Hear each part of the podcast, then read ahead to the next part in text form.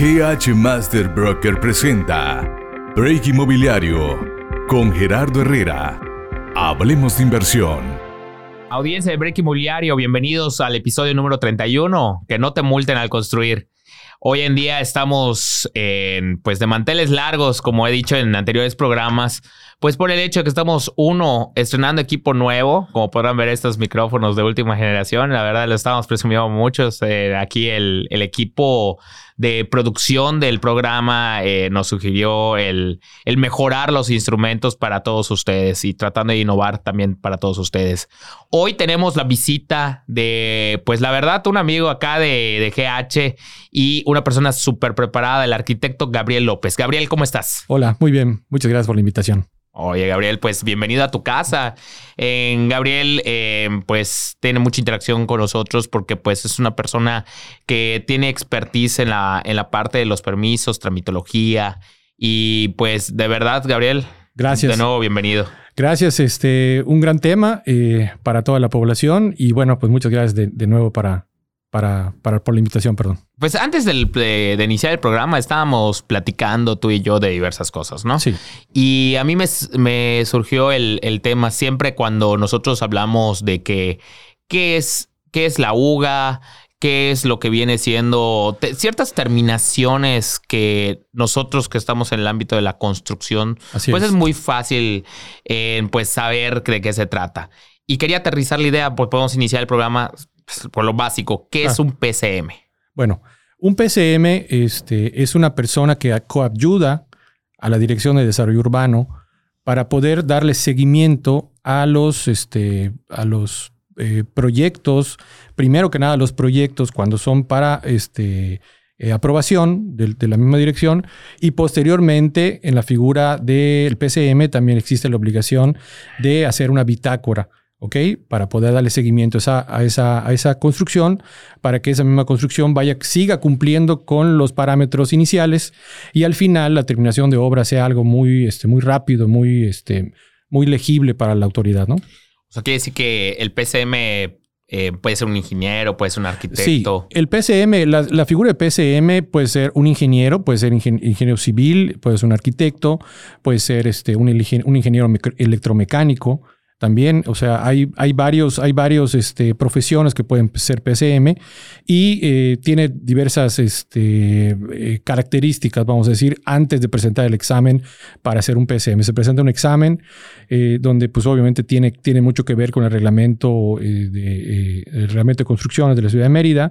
Y bueno, eh, entre, las, entre las características que tienes que cumplir son cinco años de haberte recibido profesionalmente, de tener tu, tu cédula profesional y eh, pues obviamente haber estudiado el reglamento de construcciones y tener experiencia en el, en el, medio, ¿no? Que es básicamente eso. Sí, porque puedes estudiar mucho, pero si no ejerces lo que estudiaste, pues está difícil, ¿no? Exacto. Y sobre todo el, el entender cuál es el marco normativo para del PCM, ¿no? El por qué se crea. Y más que el PCM y ser, como coloquialmente algunos este, dicen, ¿no? El, un firmón, ¿no? Pues nada más Exacto. estampas una firma en un plano o en un proyecto, es el porqué de las cosas, ¿no? Este, pues, básicamente, la, la, la, figura normativa de, o, o, o, de qué emana el reglamento de construcciones es pues de la Ley General de, de, de Asentamientos este, Humanos, de la Ley General de Asentamientos Humanos del Estado de Yucatán, de un, PD, de un PDU, o sea, de un Plan de Desarrollo Urbano, este, etcétera, etcétera. ¿no? Bueno, del Código Civil también hay unas cuestiones que, que el reglamento toma del Código Civil. Entonces, eh, estas cuestiones eh, aunadas al reglamento de construcciones, que ya se va a una norma más específica en cuestiones, por ejemplo, de, de distancias, de alineamientos, de eh, permisidad, de cuánto tienes que acercarte a, a, la construcción de tu vecino, ¿no? Que es un tema este, que siempre es recurrente, ¿no? Me llaman muchas veces para, para preguntarme, oye, eh, mi vecino se, se, pegó tanto, ¿no? ¿Es permitido, no es permitido? Y bueno, todos esos temas aunados al, al, a la figura de PSM es por la cual eh, tenemos una, una normativa para poder cumplir sobre todo la normativa y el cumplimiento de todas estas leyes es para que la ciudadanía tenga una certeza jurídica en lo que está haciendo. Sobre todo eh, es eso, ¿no? Eh, no es cumplir por cumplir, sino es para que tenga una certeza jurídica y el mismo ciudadano se sienta este, cobijado, este, arropado por la autoridad. o sea, la, labor de un PCM es certificar lo que, pues, lo que está viendo y lo que está pues firmando, valga la redundancia. Sí, es, es un coadyuvante, como te comentaba, y sobre todo es un, es, eh, tenemos la obligación de revisar el proyecto antes de que se, de que se, de que se lo eh, pasemos o que el cliente o el ciudadano o nosotros mismos como PCMs eh, lo ingresemos a un trámite ante desarrollo urbano. ¿Sus siglas qué significan, Gabriel? Es perito, es, es PCM, es perito en construcción municipal. Ok, perfecto.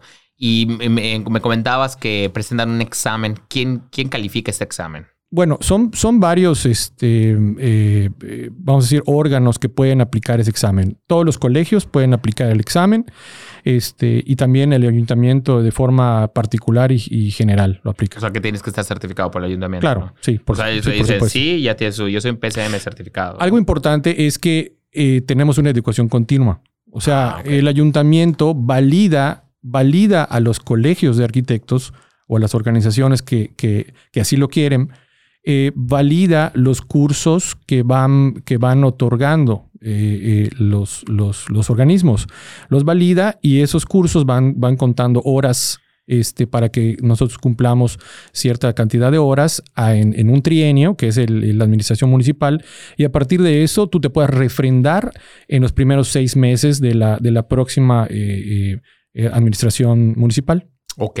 Este marco de construcciones en lo que viene siendo el, que existe en el municipio, ¿no? Sí. Y que en qué se basa, quién da, quién actualiza, todo es el ayuntamiento. No, no, hay organismos este, descentralizados del ayuntamiento eh, que tienen, que tienen eh, la, obligación y tienen también se lo han otorgado por, por las mismas leyes, el hecho de hacer los cambios pertinentes para, para los este, reglamentos de construcción.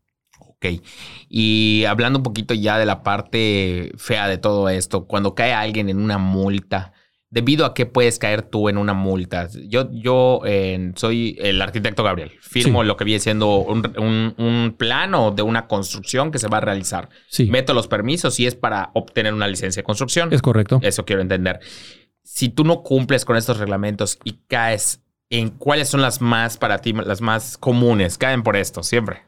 Bueno, una vez, que, una vez que se ingrese el trámite de licencia de construcción y hay una aprobación del ayuntamiento, el, el eh, perdón, de la Dirección de Desarrollo Urbano, eh, eh, ayuntamiento, le hace, ¿no? tenemos una duración de dos años y esa, y esa aprobación es un derecho que tú obtienes, o sea, que, el, que el, predio obtiene, no es, una, no es un derecho que obtiene el, la persona que es dueña del, del, del predio, sino que es del predio en sí. No sé si me explico, porque eh, tú puedes tomar esa licencia de construcción, vender el predio con la licencia de construcción y el siguiente eh, dueño puede tomar esa licencia y modificarla para que tú pueda, para que pueda ser un proyecto parecido o puede ser totalmente diferente, ¿no? Ok, pero tendrías que actualizar obviamente todo el proyecto. Tienes que actualizar el proyecto. Tienes que actualizar el proyecto, tiene que haber una revisión, eh, básicamente, ¿no? Y lo que tú me, lo que tú me comentabas de en qué en qué puedes caer en, la, en, en, cuestiones de multas. de multas es que una vez que tú obtienes la licencia, pues obviamente es darle seguimiento por medio del PCM y la bitácora este, que, nos, que nos provee eh, en base a una aplicación este, el ayuntamiento y la Dirección de Desarrollo Urbano. Si nosotros damos el seguimiento y en esa bitácora detectamos que hay pequeños cambios, sobre todo en área construida, nosotros tenemos la obligación de instar al cliente o a la persona que, tiene la construcción para que él pueda hacer eh, la modificación a los planos y nosotros presentar la modificación del plano ante ayuntamiento y se genere una licencia de construcción, vamos a decir, no nueva, pero sí una actualización de la licencia de construcción. Cuando tú no haces esto, y tú haces, eh, tú obtienes una licencia de construcción, vamos a decir, de una casa de 200 metros cuadrados y tú construyes un comercio, entonces ahí tienes una, aunque tengas una licencia de construcción. Tu uso de suelo es diferente. Tu uso de suelo es diferente. Entonces ahí, ahí es donde caes en una multa cuando tienes licencia de construcción. Ahora, pues es muy básico. Cuando no tienes una licencia de construcción y construyes, pues ahí también este, caes en una multa, ¿no? Ok. Eh, sí es muy común que realicen ese tipo de ejemplos. Por ejemplo, que te doy eh, la licencia de construcción para una casa y termina haciendo un comercio. Eh, he escuchado casos, a mí no me ha tocado, pero sí, sí he escuchado casos. Lo que sí me toca siempre es el hecho de hacer una actualización de, los proyectos. Eso es, y, lo que te decía hace ratito, de que muchas veces cuando, o sea, clientes o conocidos me llaman y me preguntan, oye, em, el, el, vecino está construyendo sobre mi límite de terreno, ¿no? Sobre mi barda, sobre mi muro, o está utilizando cierta columna de que está de mi lado, ¿no? Ahí es cuando eh, no entra el PCM per se, pero sí este, podemos dar aviso a la autoridad para que pueda revisar si la obra que está al lado o a un costado, pues tenga los permisos correspondientes, ¿no? Este, básicamente es eso. Sí, yo creo que esos serían los, los, los más comunes, sobre todo si Muy no estás, común. Si no estás en un régimen y tu lote está en, a pie de, la calle. O sea, no perteneces a un régimen de condóminos. No existen ciertas reglas. Exacto. Entonces tú metes tu licencia de construcción y construyes una casa en un terreno, no sé, de 8 por 20 y construyes 150 metros de construcción. Claro. O sea, no existe un, existe un CUS, existe un COS. Sí, la ciudad está, bueno, la ciudad está dividida en cuatro regiones este, a partir del PDU, del, Plan de Desarrollo Urbano el actual, el que tenemos desde 2018.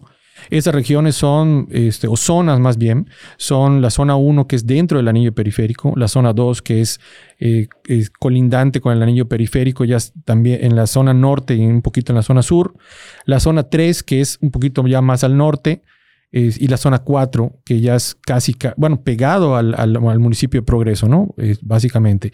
Y en cada una de estas zonas tienes un COS, eh, un COS y un área verde que cumplir. ¿sí? El COS va variando desde un 80 que es en la ciudad hasta un 50% en, en las áreas, en la zona número 4. Que, que, que de verdad que qué interesante, ¿no? O sea, esta parte de la zona 1, zona 2, zona 3, zona 4 bueno, yo como desarrollador lo he escuchado el tiempo, ¿no? Sí, sí, claro. Y te dicen, este terreno no lo puedes dividir porque pertenece a la zona 3. Sí. Y te hacen dividir en lotes más grandes, ¿no? De 5 mil metros. O sea, no puedes hacer más lotes más chicos. Exacto. Sí, lotes de mil metros, lotes de 10 mil metros, según sea la zona. Exacto. Y pues bueno, esta calificación, bueno, a mí en lo personal hay muchas veces que eh, pues son un tanto incoherentes porque están muy pegadas a periférico. Muchas veces te dicen, pertenece a zona 3 y estás al lado y estás viendo casas, puras casas de terrenos de 10 por 30. Exacto. ¿No? Y ahí es cuando tienes que meter una rectificación o... un recurso de reconsideración, este, básicamente, sí, y, o, una, o una, un escrito donde tú te inconformes ante la autoridad, que tenemos derecho a, ello, ¿no? Claro, claro. Sí, una vez que te contesta la autoridad, una negativa en, cualquier sentido, en, el sentido, por ejemplo, de un uso de suelo o una, una licencia de construcción, este, pues tú tienes la oportunidad de, hacer, de, hacer un escrito, un, un, escrito y donde tú tengas eh, los, los, em, los, argumentos, los argumentos suficientes para poder este, combatir esa, esa... Es que no hay argumento más grande, Gabriel, no sé si coincidas conmigo. Oye, me estás negando que yo divida mi terreno y mi terreno, no sé, tiene 2.000 metros y lo quiero dividir en cuatro terrenos de 500 metros.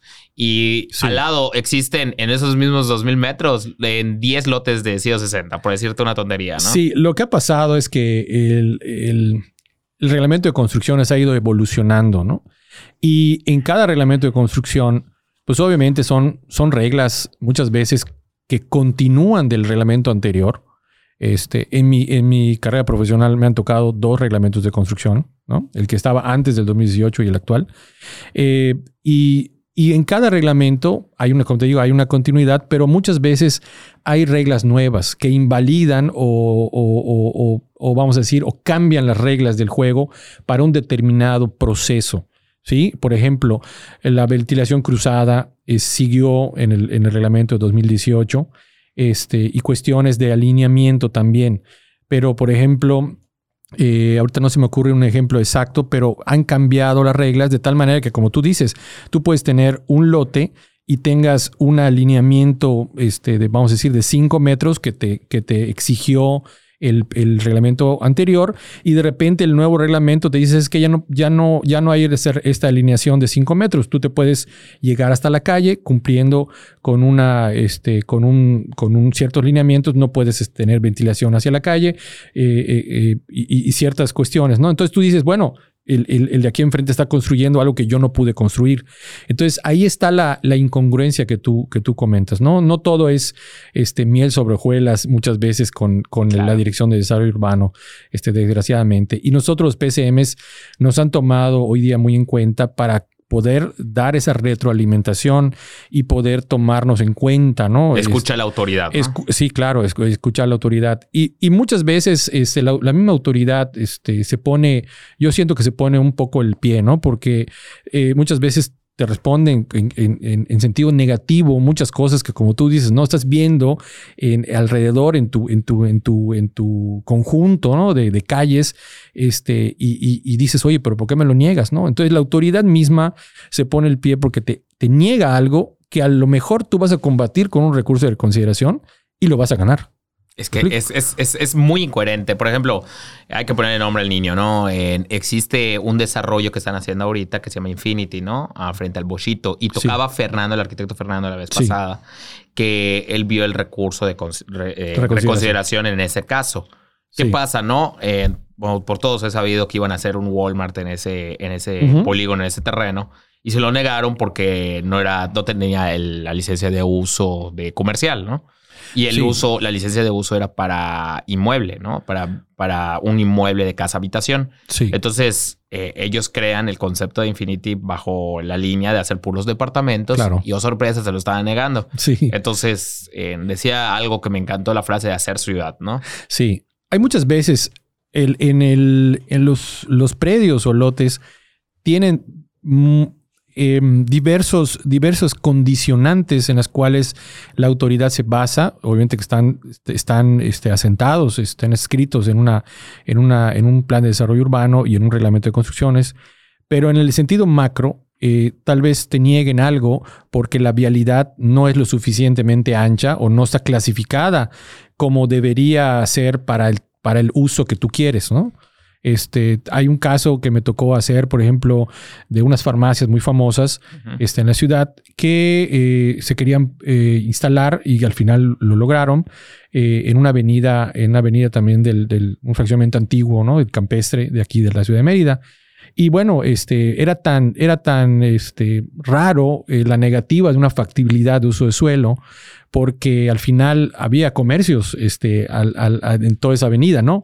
Y a esta farmacia, pues le estaban diciendo que no, porque el plan de desarrollo urbano había cambiado y esa vialidad, increíblemente, al ser una avenida, estaba tipificada con una avenida C, ok. Exacto. Entonces, este, lo negaron.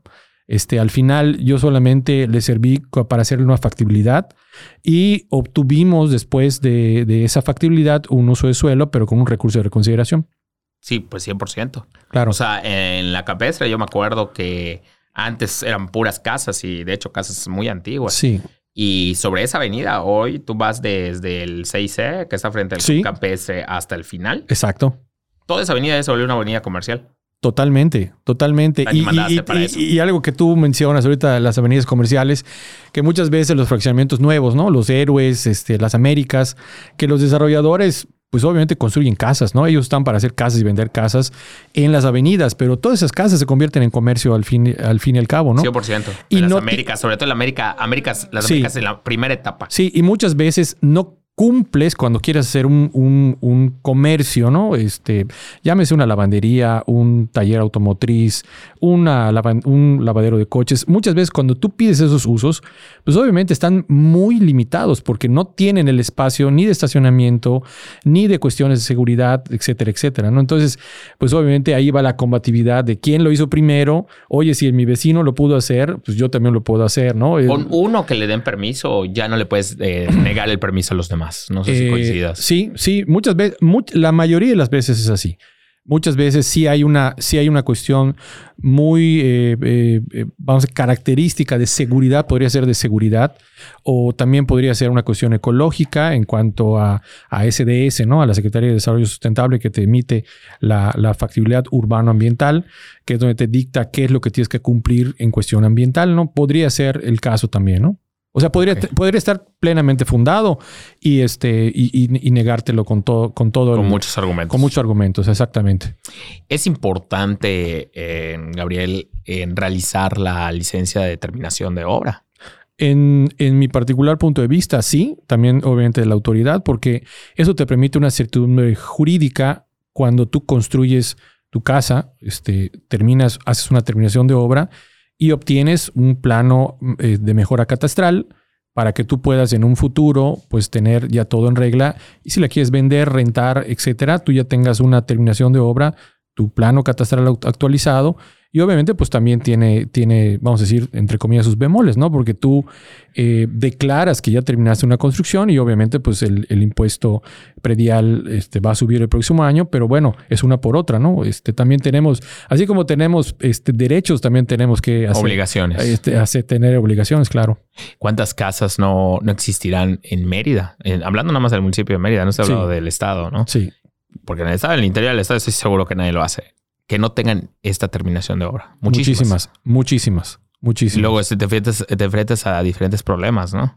Sí, es, es ahí donde eh, nos enfrentamos al- a la idiosincrasia, ¿no? O sea, de las, de las personas que, que traen un conocimiento, vamos a decir, que son este, del reglamento anterior o que son personas mayores que dicen, bueno, yo voy a construir mi casa, es mi terreno, que en parte tienen, tienen razón, ¿no? Porque además eh, tú puedes hacer este, tu construcción eh, derivada de tus, de tus particulares eh, necesidades, ¿no?